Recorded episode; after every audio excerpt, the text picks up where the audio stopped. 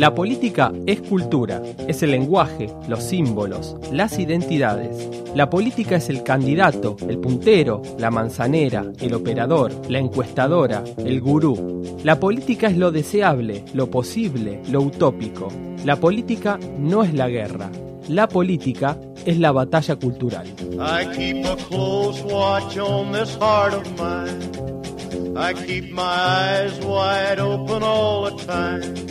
I keep the ends out for the tie that binds. Because you're mine, I walk the line.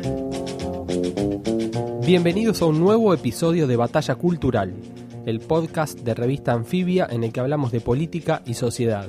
Mi nombre es Martín Ale y en este capítulo vamos a analizar lo que ocurrió en las elecciones legislativas 2017 en Argentina y vamos también a pensar un poco en el nuevo escenario político.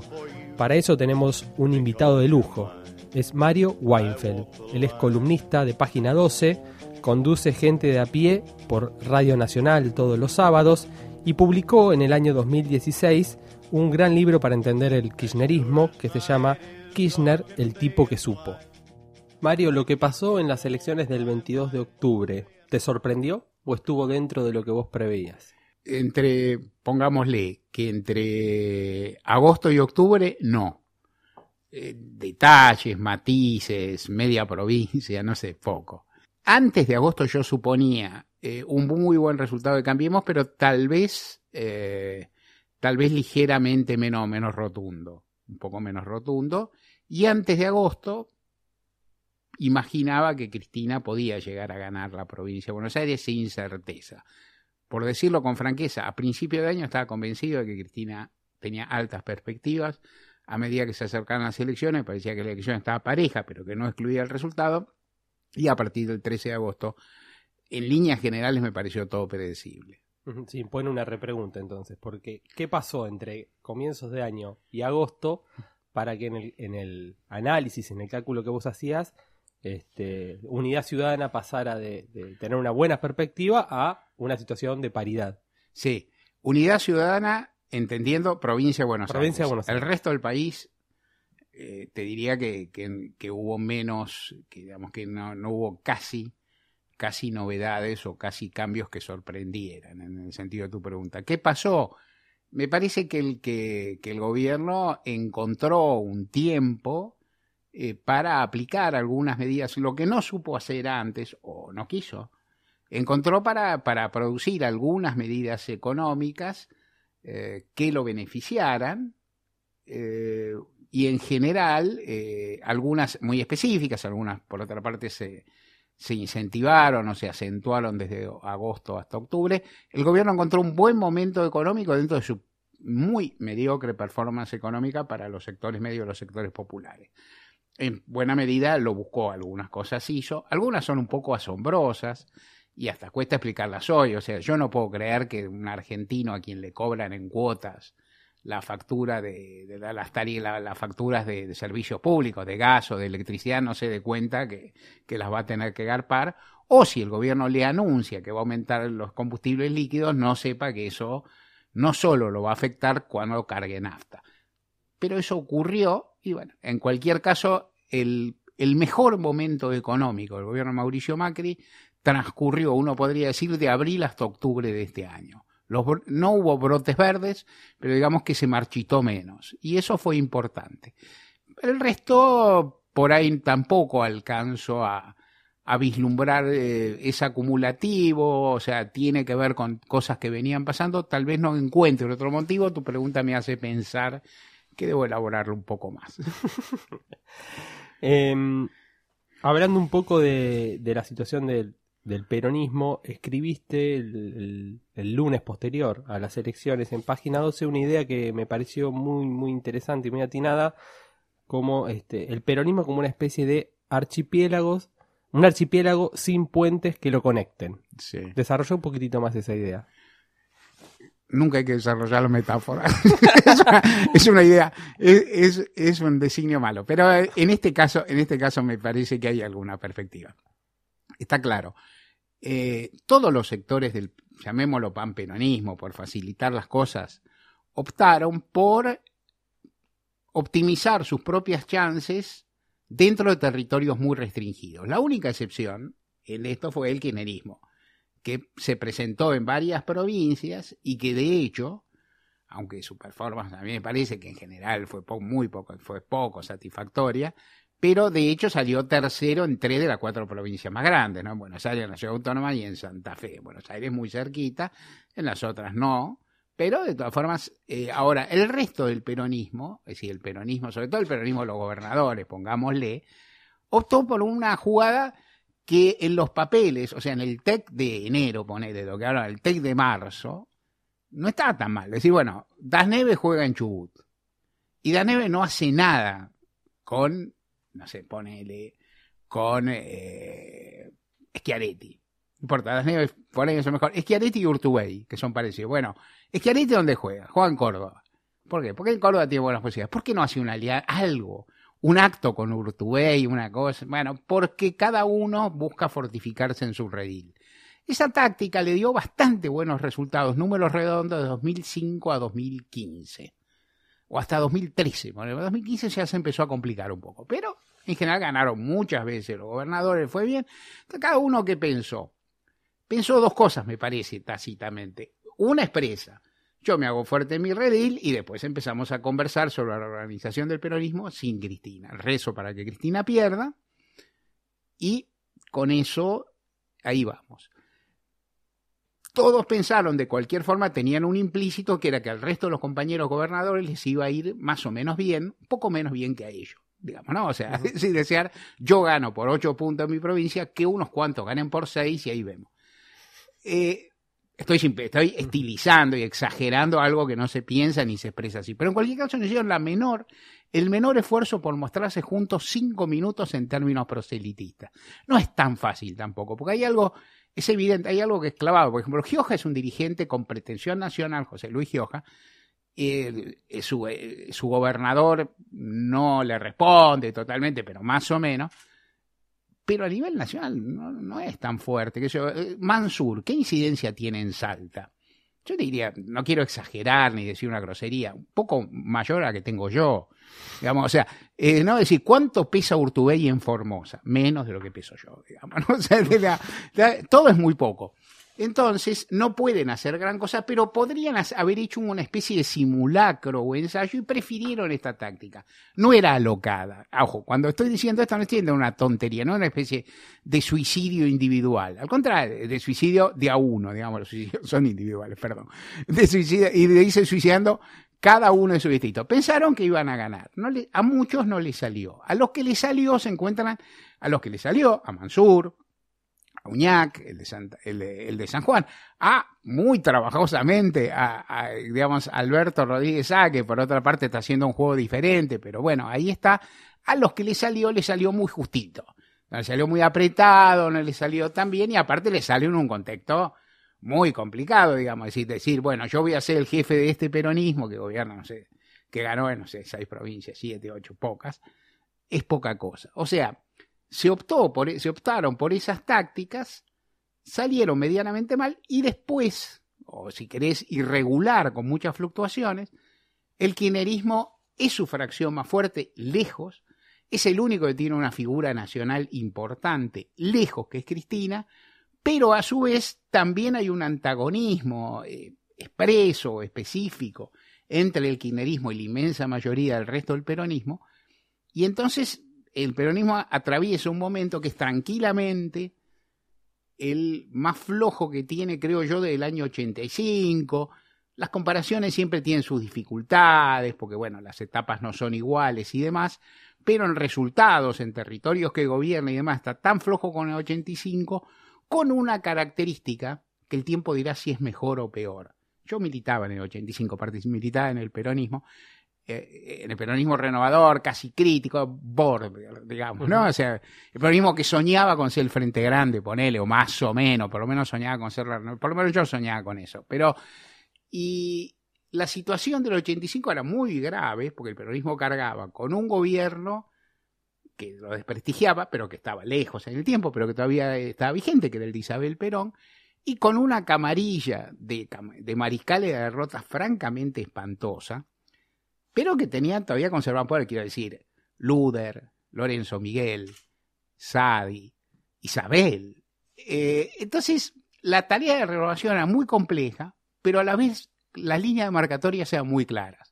O sea, todos los que eran esa, esa recua de, figuras horribles, o sea, un pirómano, una, una, una mujer perdida que vivía en España que ya hablaba como, si fuera Pilar Franco y pensaba como ella. Entonces, el desplazamiento era difícil porque Lorenzo Miguel era, digamos, era, era el secretario, era el secretario general de la UOM, tenía fuerza, Sadi tenía un espacio importante en el Senado, el radicalismo de Alfonsín no era inocente de ayudarlos todo lo que podía para, para que se mantuvieran. Yo ya no me acuerdo, estoy hablándote de memoria, habría que chequear. Pero Alfonsín creo que hasta la trajo Isabel alguna vez, la invitó a algún acto. Todo, obviamente, no, no era tanto el respeto de Alfonsín por la institucionalidad cuanto la intención de, digamos, de mortificar al, a un eventual peronismo emergente, pero del otro lado había un peronismo que tenía un par de figuras de la vieja, de, digamos, de la vieja guardia, cual la, más, la más notoria, sin duda, y la mejor, creo yo, era Antonio Cafiero, y una cantidad de dirigentes relativamente nuevos, ya no lo son, porque de eso pasaron 30 años, relativamente nuevos, que no tenían encima la mochila de su, pasado, digamos, ¿no? Es decir, esto vale para De la Sota como para el Chacho Álvarez, Grosso, Manzano, este, Busti, Bordón, un montón. Entonces, esa en ese momento la tarea, la tarea era esa, y entonces había un horizonte común sencillo. En este momento hay otras cosas, hay líderes territoriales, sin mucho, sin mucho peso, todos tienen pasado, y hay, una, hay un nivel de antagonismo, simplifico, pero bueno, se entiende, de antagonismo entre el kirchnerismo y la mayoría de otros sectores del peronismo que parece muy difícil. ¿Es un antagonismo de orden ideológico o más casi una cuestión personal, para simplificar, contra Cristina? Y contra eh, los dirigentes que acompañaron a Cristina en la última etapa de su gobierno. Yo creo que hay unas diferencias ideológicas sensibles, importantes, pero lo que, sin duda el factor Cristina es muy, es muy relevante. O sea, yo creo que yo creo que el kirchnerismo produjo algo que Agustín Rossi expresaba o expresa bien, que es conseguir que una fuerza formada básicamente por dirigentes de centro derecha acompañara un proyecto de centro izquierda en Argentina durante años y batiera palmas y acompañara y festejara. Digo que Pichetto, y tantos otros hayan votado, es un ejemplo chico, ¿eh? hay cosas más serias, pero que Pichetto y tantos otros hayan votado la ley de matrimonio igualitario en el Senado, digo, yo conozco, digo, los senadores o diputados a veces uno los conoce todos, conoce bastante, pero el senador uno conoce a uno, es decir, si el 60% de los senadores del PJ, del Frente para Victoria, votó la ley de matrimonio igualitario, yo te firmo que solo el 10 esté de acuerdo con eso y solo el 2% ese tema integra su agenda. Entonces, ¿por qué lo votaron? Porque Kirchner, y Cristina traccionaban y lo llevaban. Entonces yo creo que hay diferencias ideológicas, pero si tuviera que hacer esa, esa división química que, que, que, vos me proponés, que nunca es fácil y que nunca, que nunca es sencilla, yo diría que eso se combina con un nivel de rispidez muy grande construido de los dos lados, con Cristina y los principales dirigentes de, su, digamos, de, de, sus, sobre todo de sus últimos años, con los jóvenes de la cámpora en particular, y este, que también tiene, y, y que se combina, que no es solo el rechazo a Cristina, por decirlo de alguna forma, si en este momento Agustín Rossi tuviera el predicamento, los votos que tiene Cristina, también lo rechazó. O sea, el lugar de Cristina no es solamente el lugar de la dirigente del frepaso que traicionó la, tontería que se dice, que traicionó la bandera del peronismo, que es una progresista, que, los peronistas cuando discuten, ¿viste? se dicen progresistas de ella. Es como, hay, hay, hay pocos, pocos adjetivos peores, porque es adjetivo aparte, no es sustantivo. Eh, pero si hubiera alguna figura intermedia, ponele que yo quiero decir, Tampoco voy a decir un dirigente de la Cámpora porque le cabe más o menos la misma general de la ley, pero no sé. María Emilia Soria de Río Negro, ponele. Que tuviera en este momento el arrastre que tiene Cristina. Bueno, igual le tendrían bronca, porque, hay una parte que Cristina, hay otra parte que la disputa interna, que es cómo haces para conformar la unidad de un espacio si no está su primera minoría y su primera figura. Ahora, ¿cuál sería el cálculo de el sector de- del peronismo eh, que está más volcado hacia hacia el centro, hacia el centro derecha, de la construcción, digamos, en términos de construcción política, con una potencia electoral nacional de cara al, al 2019, pongamos, eh, cuando este, la coalición gobernante ocupa claramente ese espacio que va del centro hacia, hacia la extrema derecha? Sí, mi impresión al- a, a contados días de, las elecciones es que no tienen ninguno hoy. Y que casi sería asombroso que lo tuvieran. Tendría que ser una especie, no sé, tendría que ser Maquiavelo, Roosevelt y no sé, y Metternich juntos. ¿qué sé? ¿Cómo, cómo, vas a tener un cálculo después de dos años difíciles, una derrota electoral presidenciales, otra del espacio? que digamos el espacio no existe pero perdió eh, eh, entonces qué están pensando están pensando cómo restaurar las están pensando cómo hacer tres cuatro gestos irrelevantes para mostrarse unidos sin Cristina lo van a hacer eso es sencillo. Eh, están pensando cómo, cómo, cómo han de llevar la relación con el gobierno Cuestión en la cual el gobierno tiene el as de espada, el as de basto y uso siempre una expresión que mucha gente no me entiende porque no todo el mundo juega, juega en el casino y los que juegan a veces no saben la palabra, el sabó, que es ese lugar donde están establecidas las cartas en el punto y banca o en el, o en el blackjack y las cartas ya están, digamos, pero en todo caso hay alguien que reparte las cartas. El gobierno reparte las cartas, tiene el sabó, tiene. Entonces, ¿qué pueden pensar los dirigentes peronistas y eh, territoriales y aún los de la CGT respecto de qué van a hacer con el gobierno? Y la pregunta es, ¿cuánto se los va a querer llevar puestos el gobierno? En realidad, o sea, si el gobierno intenta una reforma laboral muy agresiva, los dirigentes de la CGT, salvo cuatro o cinco, que sean muy, muy, este, eh, muy, muy concesivos, muy, muy aplicantes, seguramente se pondrán en contra. Si el gobierno quiere devolver el fondo conurbano retroactivo a la provincia de Buenos Aires, bueno, ya está, es cuestión de supervivencia irán en contra. Si empiezan conversaciones y te doy un poquito con el impuesto al cheque y te pido que saques ingresos brutos y en lugar de mandarte la plata de la coparticipación anticipada que prácticamente todos los gobiernos provinciales necesitan para pagar los sueldos el día 20, un tema esencial de la lucha ideológica en la Argentina, digamos, la disputa por las ideas es el gobierno nacional, si no manda la guita el 20, la provincia no pagan los sueldos. Esto viene de antes, ¿eh? no, no, no novedoso, aunque ahora por ahí está grabado. ¿Qué pueden hacer ellos? Me parece que básicamente es una cuestión reactiva que depende de, de, de, digamos, que depende de la dialéctica con el gobierno, en el cual el gobierno tiene, digamos, tiene las blancas, por usar una expresión ajedrecística, y juega, mueve dos veces, y después empieza, después empieza la partida. O sea que hay que ver eso. No me parece que estén pensando otra cosa. Eh, o por ahí, no quiero decir que a la noche alguno no con sus compañeros o alguno no, no elabora algo, ninguno ha quedado muy bien parado, ninguno es nacional. Si tuviera que estar en su cabeza, hasta ahora, digamos, se ha hablado, no he hablado mucho tampoco, pero he hablado con algún, ni siquiera con algún gobernador, pero ponele con figuras que, que le pasan muy cerca. Eh, Yo diría que en este momento lo máximo que están pensando en términos, yo diría estratégicos, aunque, aunque uno, la palabra parezca exagerada, es decir, cómo voy a hacer para zafar en mi provincia en 2019. Claro, porque se da, eh, se da- creo que esto es desde la desde la reforma del 94 los gobernadores o la gran mayoría, creo que Sí. salvo las gobernaciones que estuvieron eh, intervenidas, Sí. eh, eligen gobernador el mismo día que se elige el presidente, con lo cual tienen su calendario electoral atado también al, al presidencial. Esto Mm. es un, eso es un factor como decisivo, digamos, para las aspiraciones de cualquier gobernador a su, a su propia reelección o a su futuro, digamos, porque ¿Por qué Urtubey, Urtubey tenía aspiraciones presidenciales? Porque no tiene, ya tuvo su reelección, tiene Sí. una reelección más. ¿Cuál Mm. va, su futuro cuál puede ser entonces? Puede ser senador, si Sí, lo las quisiera. tablas, las tablas también. también puede ser ese. Eh, eh, pero bueno, también se da e- esa paradoja de, ese, de- de que coinciden esos calendarios. Sí, los calendarios coinciden con una pequeñísima corrección que no cambia la sustancia. eh, no están obligados a hacer, la mayoría no está obligada a hacer la elección el mismo día, claro. Es más, y en varias provincias están obligados a no hacerlo, porque hay constituciones o leyes locales que establecen lo contrario. Que deben El mismo año El sería. mismo, pero sí el mismo año, muy condicionado igual, pero pudiendo jugar.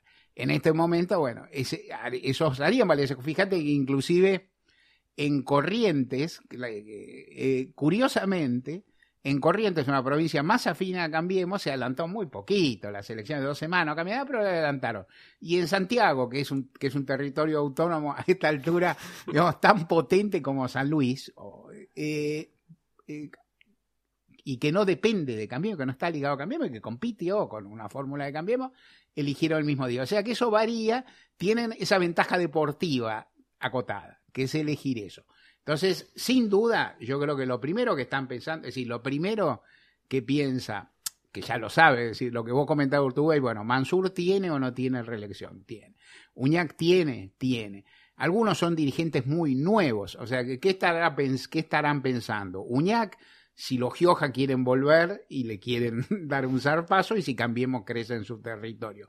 ¿Qué estará pensando Mansur? Si Alperovich, que es la figura más fuerte, ojo, hay otro detalle ahí que es interesante, que varios de los gobernadores, no es el caso, por ejemplo, de las Neves, pero sí algunos otros, no son las figuras más fuertes y tradicionales de su distrito por esto mismo de reelección. Zamora lo es, aunque no es peronista, pero bueno, es autónomo.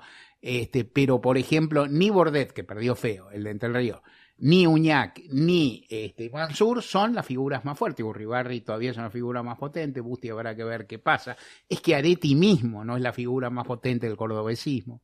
Y mm, mirando un poco hacia el gobierno, eh, hablabas al principio de una explicación, digamos, para, para, un poco para, para la paridad que ocurre, o sea, la ventaja que llevaba Cristina en enero en provincia de Buenos Aires al escenario de paridad eh, de las PASO, eh, dabas un motivo este, económico, ¿no? La, la Mm. economía había repuntado un poco, se habían volcado recursos, sobre todo este, muy cerca de las PASO y hasta ahora hasta las elecciones de octubre. Eh, y eso fue eso puede haber sido un factor este, decisivo.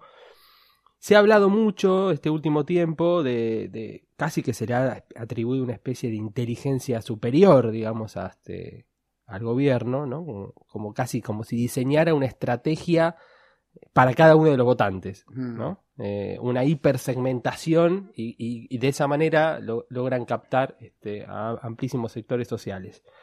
Eh, más allá del factor eh, económico y del repunte que tuvo la economía este, este año, eh, ¿qué otros factores te hacen pensar que un gobierno de, este, de centro derecha pudo haber captado no solamente el voto de las clases medias, que era un lugar que quizás ocupaba el radicalismo antes, sino también de sectores populares amplios, incluso en algunos lugares este, del Gran Buenos Aires?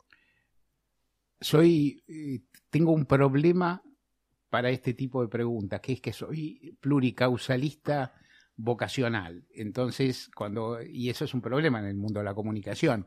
Por escrito te rebuscas un poco mejor, más o menos, pero pues, verbalmente es un problema, pues yo te digo, hay 14 causas, voy a decir, ya está, viste, andate, viste, cerremos este ciclo y vamos a otra cosa. Pero eh, trataré. Primera cuestión, me parece que hay, eh, combino varios factores. Primero, el gobierno todavía compite bien, exitosamente, con la sombra del kirchnerismo. Digamos. El gobierno ha construido un rival eh, perdedor, que ya lo era, odioso, un pasado irrespo- irresponsable de la mayor cantidad de las cosas que ocurren malas, que ocurren por aquello de la pesada herencia y demás. No discutiré acá, eh, vos lo sabés y tal vez alguien que escuche también, cómo, cómo analizo yo esa pesada herencia y demás, pero dejémoslo, el gobierno es exitoso en plantear, que, ¿saben qué? Nos fanaron un Producto Bruto Interno.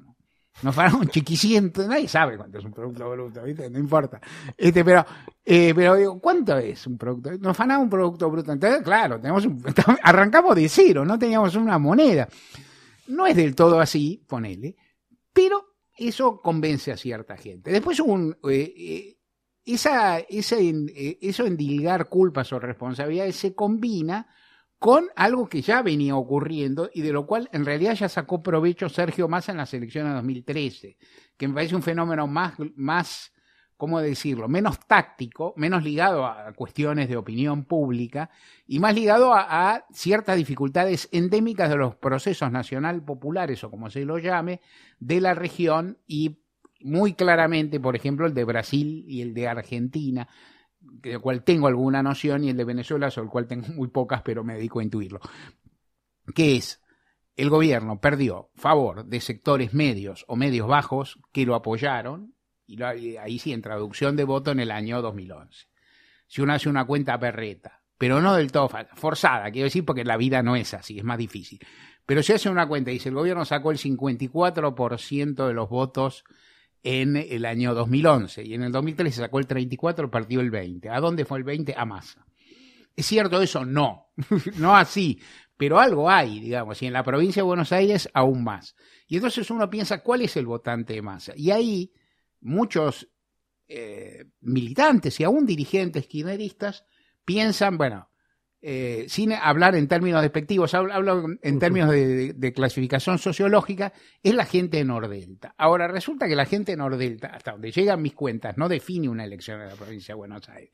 O sea, el, el problema no es la gente de Nordelta, sino el problema son segmentos sociales que eh, ascendieron durante el kirchnerismo, que por lo tanto cambiaron sus percepciones y sus demandas, y que en algún momento no encontraron satisfacción en las políticas públicas, y ahí sí se empezaron a mirar más que antes a su alrededor y a ver que su vecino de cuadra por ahí cobraba un plan, o no lo cobra un plan nunca, porque plan casi no hay, pero no importa, cobraba una asignación universal por hijo, trabajaba en Argentina, trabaja, aquello, empezaba a mirar eso. Años atrás por ahí no tenían trabajo, tenían un trabajo informal, ahora resulta que sí tenían trabajo y entonces tenían la casa mejor y entonces la enrejaron para que no se la chorearan y por ahí compraba un auto que se lo rayan, anoche se lo rompen o se lo afanan. Y todas esas cuestiones la, la, las preocupan mucho y esos sectores enojados, alejados y críticos son un dilema para los movimientos nacional populares. Yo creo, forzando, trazaré dos analogías que merecen, que merecen un tratamiento más más refinado. Eso tiene una analogía, salvando las distancias y el tiempo que no son chiste, con el primer peronismo. Al primer peronismo algo de eso le pasó, algo de eso, otras cosas. Después no hay que avanzar mucho a comparación con el primer peronismo, pero eso sí. Segundo, con Brasil, Marco Aurelio García, el notable asesor de, Lula da Silva y de Dilma Rousseff, decía que ese era uno de los problemas que tenían en Brasil. Y Marco Aurelio, que era un dirigente político, para la vez era un cuadro de una enorme formación de izquierda, o sea, una marcada formación de izquierda, decía que incluso, no sé qué importancia tiene esto, pero me gusta marcarlo, aunque a mí no me, como soy peronista, no me, no me vuelve loco, pero me parece súper interesante. Le decía, está mal llamarlos hasta sectores medios. Son sectores de la clase trabajadora que ascendieron y por lo tanto cambiaron un poco. Pero no son, son compañeros trabajadores que ahora nos dan vuelta la cara. Ahora, entre eso y decirles desclasados, ignorantes, masoquistas, ¿no? Es decir, eh, gente que vota con el síndrome de Estocolmo, digamos, hay, hay un salto. En cualquier caso, esa mutación social a mí me parece, esa reformulación social me parece interesante. En la Argentina ha habido muchas en los últimos 20 o 30 años. Una es la aparición de, para ahí uno podría decir cronológicamente o no, la aparición de los llamados nuevos pobres, la clase media que se vino para abajo, pero después hay un ascenso ahí parcial que tiene que ver con los mejores logros de las políticas kirchneristas, pero que también se ubica en otro lugar. Y entonces no estamos hablando, yo sí que en Argentina ahora el general Perón, o el presidente Perón tres veces, que, que, que, que es mejor, porque Perón llegó a general porque fue presidente, la coronel, digamos, si no, no hubiera llegado. El presidente Perón decía, peronistas somos todos. Ahora en Argentina somos todos Durán Barbistas. Entonces todos, todos dicen, ¿no? Es decir, esto es la apelación a la subjetividad.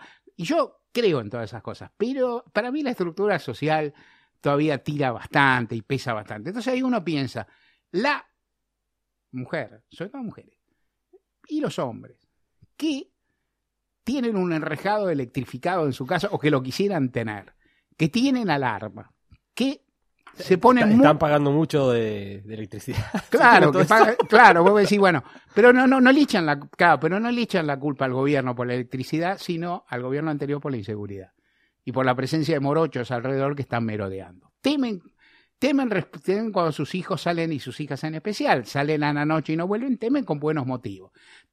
Eh, y tienen una, en general una mala, una mala relación con las políticas públicas, por lo menos de los últimos años. Bueno, eligen distinto y todavía no se han enojado con el actual gobierno. ¿Cuándo se enojarán? Yo creo que se van a enojar un día. Ahora, ¿cuán- la hipótesis de la bomba de tiempo, la hipótesis del día D, en el cual estalle la deuda o estalle la bronca de los sectores que el macrismo subyugó, me parece una hipótesis muy flojita en términos políticos y en términos predictivos. Yo qué sé cuándo pasará. Por ahí pasan dos años, por ahí pasan seis. Empieza a parecerse el gobierno de Macri al gobierno de Menem. Y entonces hay que mirar también ahí los tiempos, las adhesiones. Sí, sí, no, no se puede construir políticamente pensando en que un día va a explotar todo. Y entonces, No, claro. No, porque eso eh, yo diría a favor, y lo digo a favor, que ni el Frente Izquierda y de los Trabajadores está pensando en esos términos y lo bien que hace.